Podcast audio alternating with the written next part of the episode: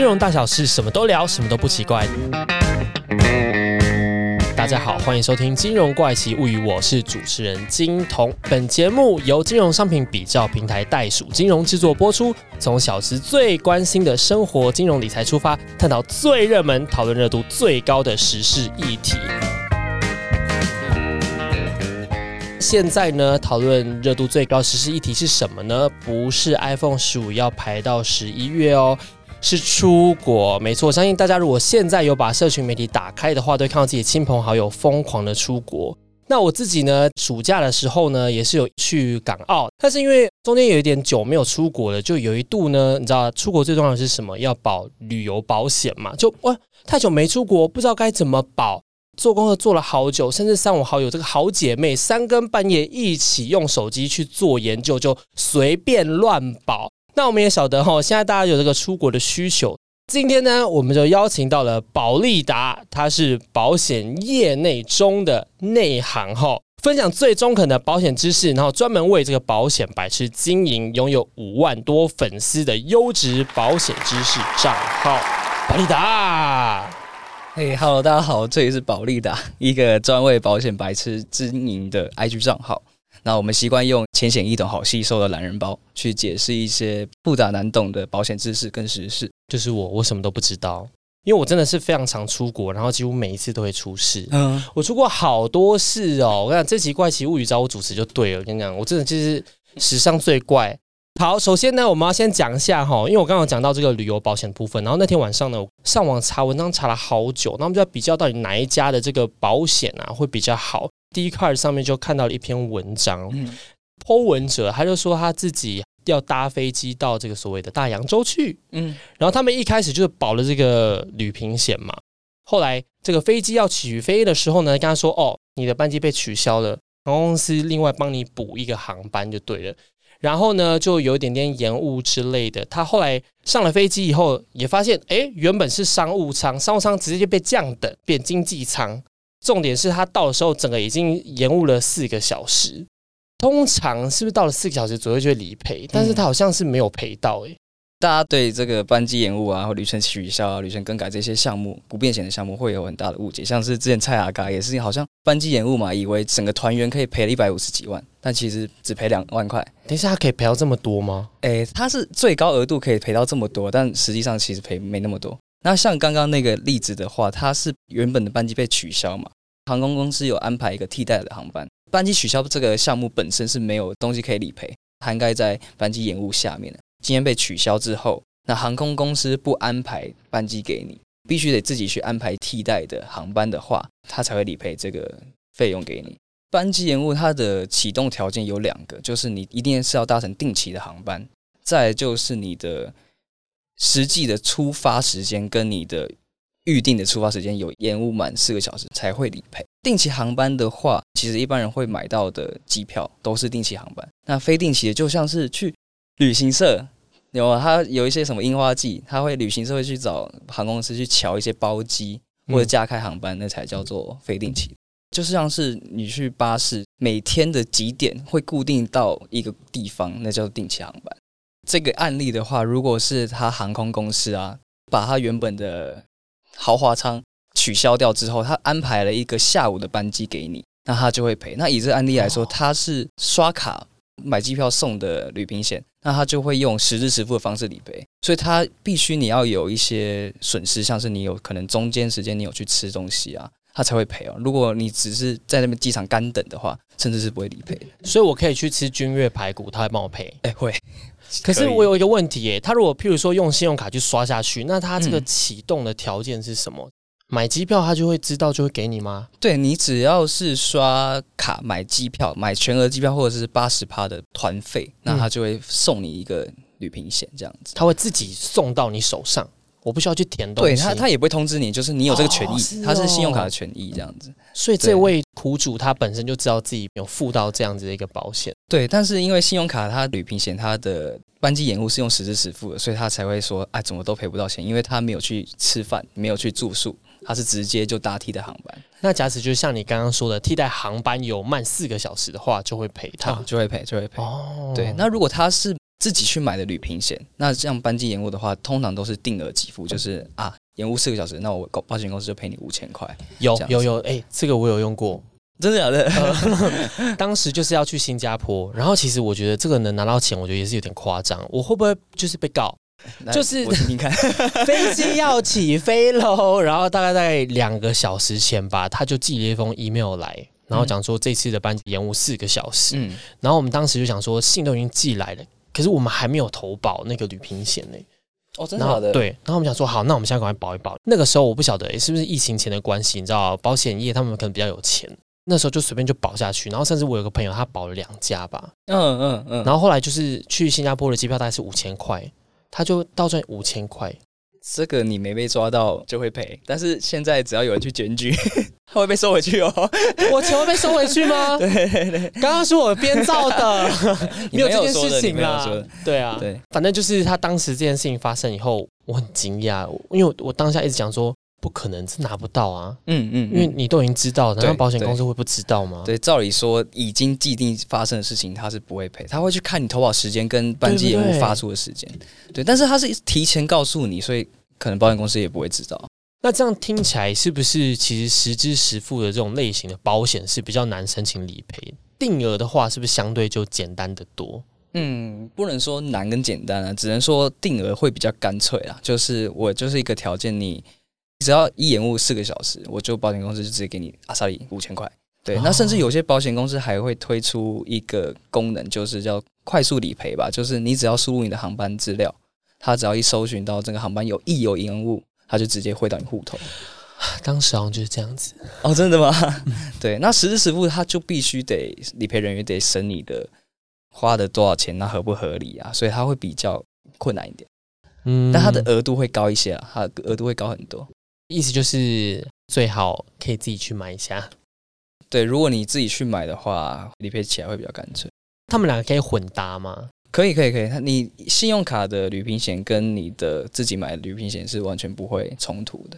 可是如果我把这两个保险都保下去以后，我是不是就后顾无忧，就可以都不用怕？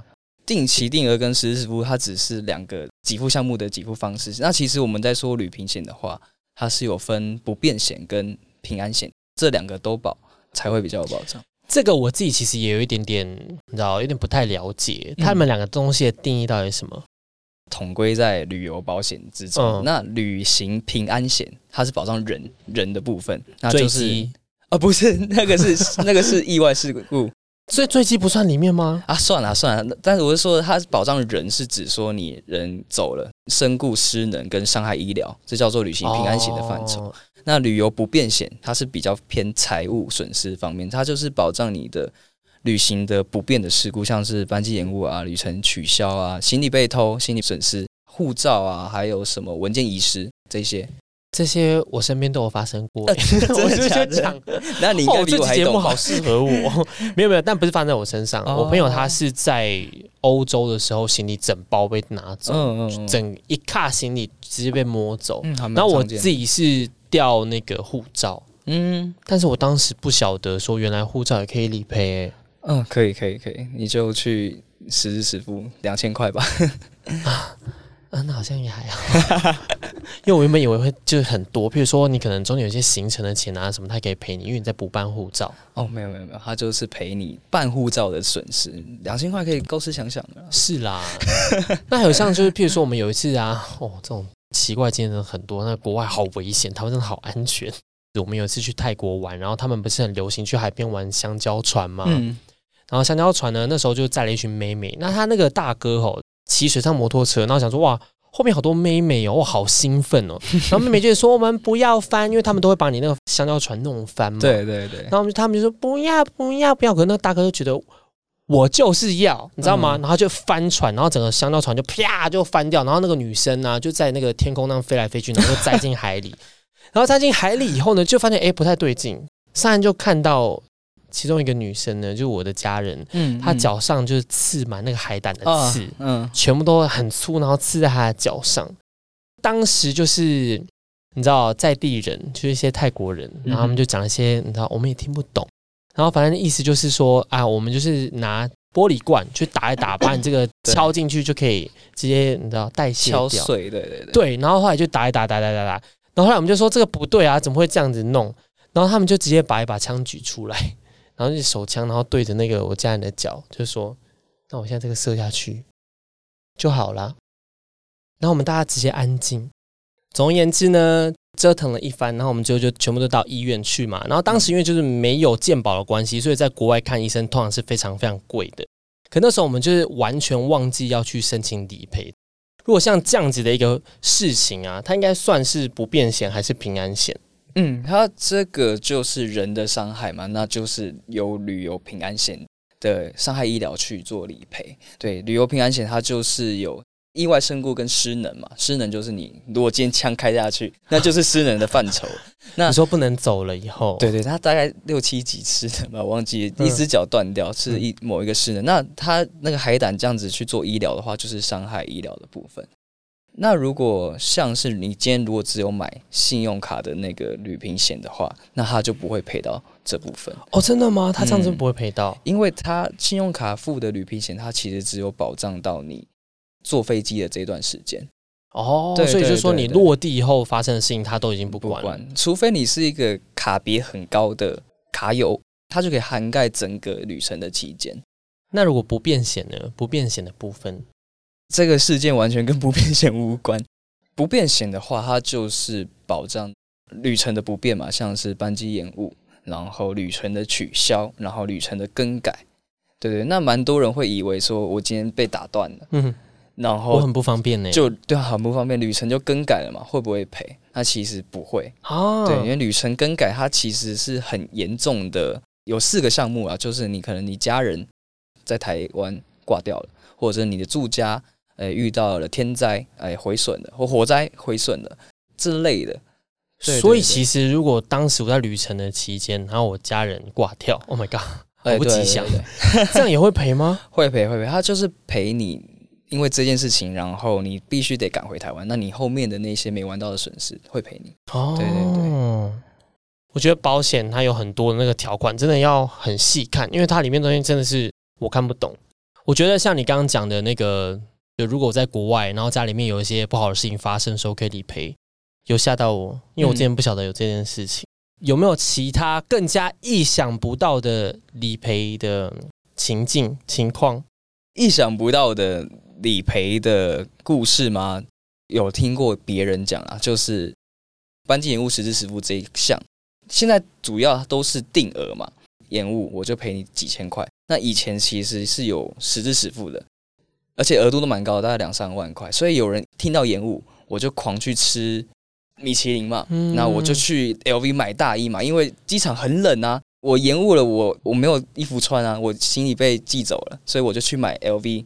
等等，这样也算吗？这样也算，高单价单品也算。你要会解释，就是机场就 LV 有卖大衣啊，我就只能买 LV 啊，那就只有米其林有开啊，所以我肚子饿只能吃那一家。对对对，那就是也要一个合理的范围啊，你不能说你天气冷就买一个 Burberry 的包。对啦，啊不没有啊，因为我刚买的大衣，我也是需要个包包装大衣吧，就要你会解释。对对对对对，但是现在还有这样子的一个方案吗？有，就是像是你。信用卡的旅行险就是用实支实付，你就有机会。那现在比较少，因为现在都是定额给付，对，大概都是五千块。对，因为其实我觉得到两三万算高哎，对，蛮高的。这个赔偿金额算是蛮高的哎。比较多人会问的是，为什么这样不赔？因为像是之前前一阵子吧，几个月前有一件事情，就是他在日本要回国的时候，因为发生台风，嗯，所以他在那边滞留了。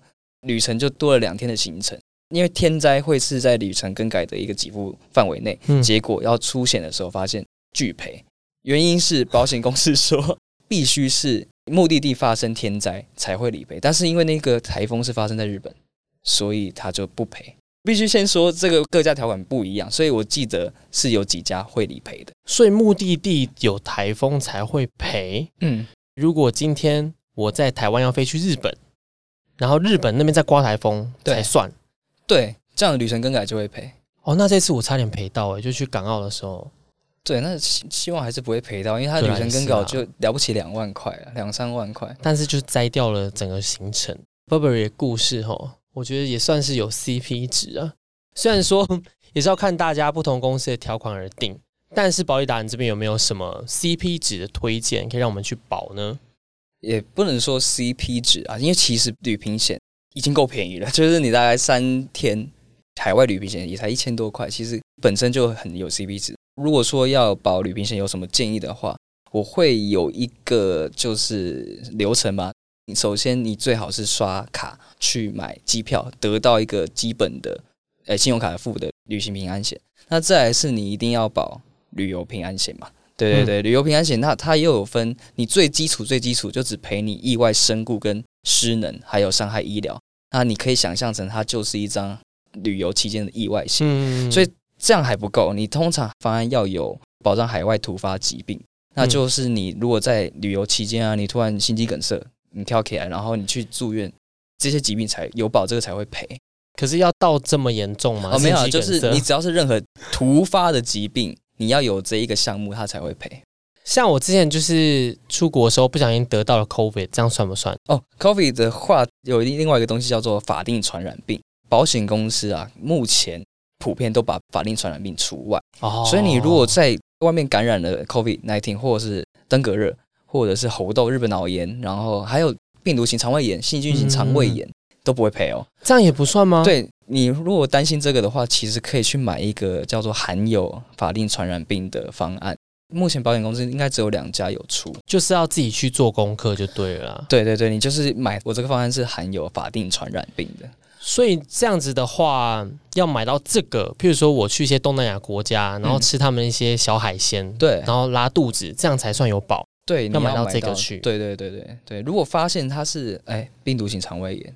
那是属于法定传染病，那如果没有保障的话就不会赔。所以话说回来，就是除了意外身故失能，然后伤害医疗，还有刚刚讲的海外突发疾病，那再就是我们可以选择要不要加一个有法定传染病的。最后，最后不变险的，不变险其实就是看个人啊。你如果真的很在意班机延误、班机被取消掉，或者是心理损失、心理遭窃，你就可以去加一个不变险。那还有一个蛮重要，各家都有的就是海外的紧急救护这样子。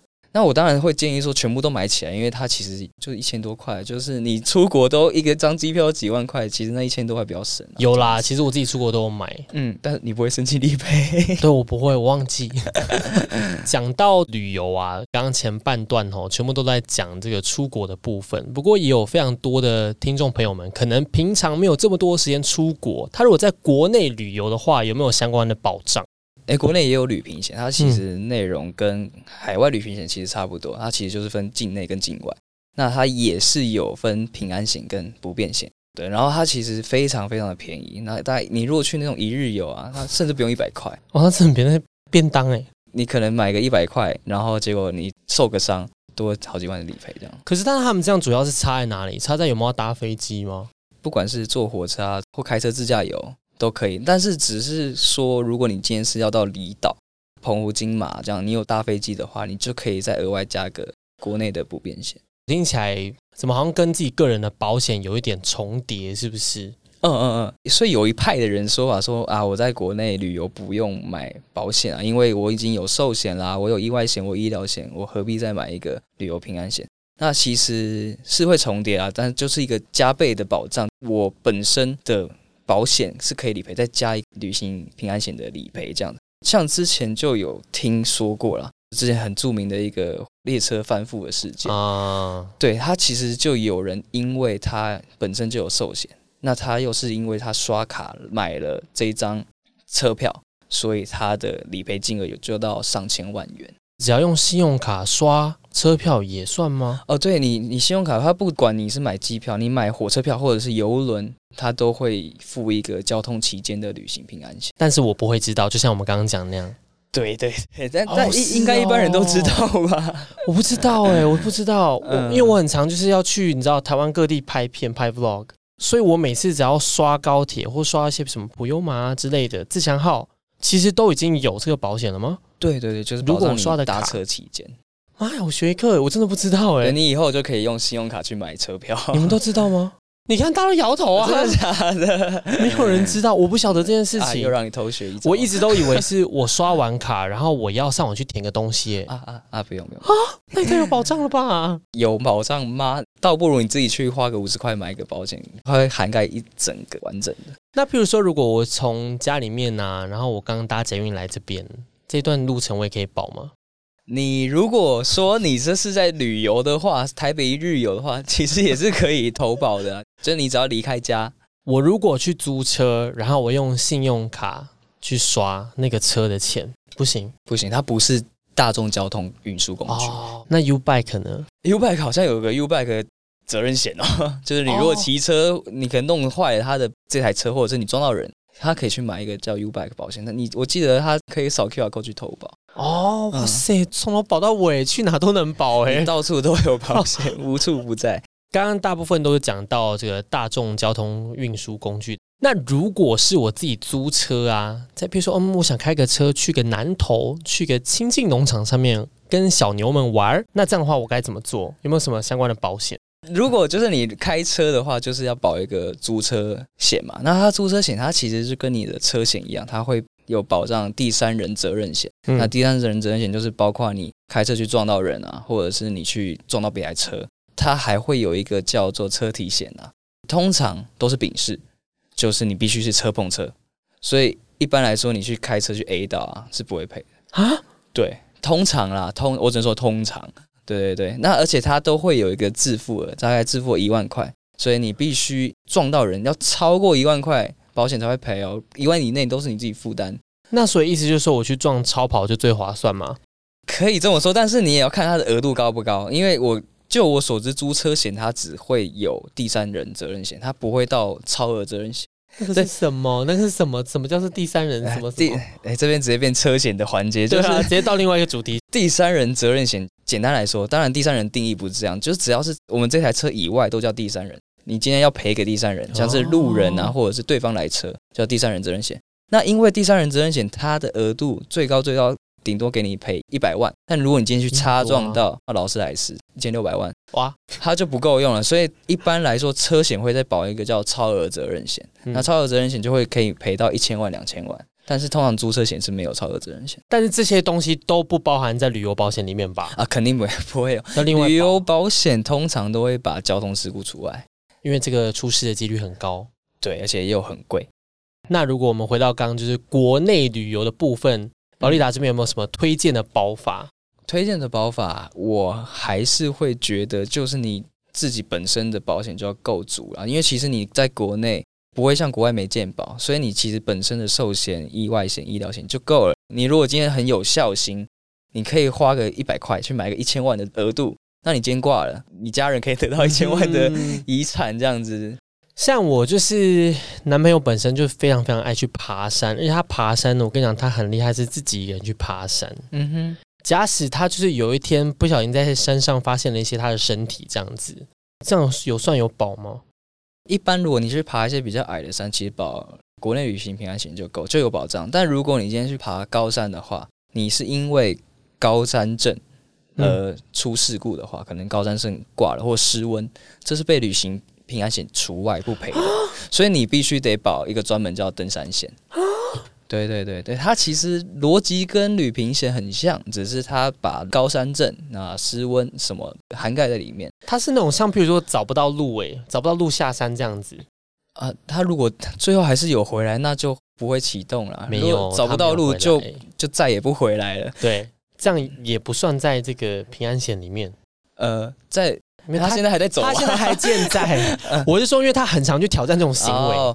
有一天他没有回来的话，对，最多人问的是，如果他去找了搜救大队，一些运输机到可能深山去把你载回来，不是通常都说这要好几百万，会不会赔？是会赔啦，但是通常我听山友说，搜救队啊，或者是直升机，这些都是通常是不用付到钱的。哦，真的，我以为要自己付诶，不用，除非你是国外啊，国外的话一趟大概是两百万。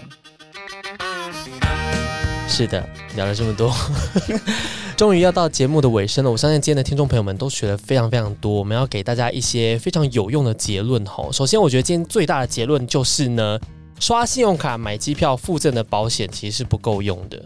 还要再另外自己去买，必须必须。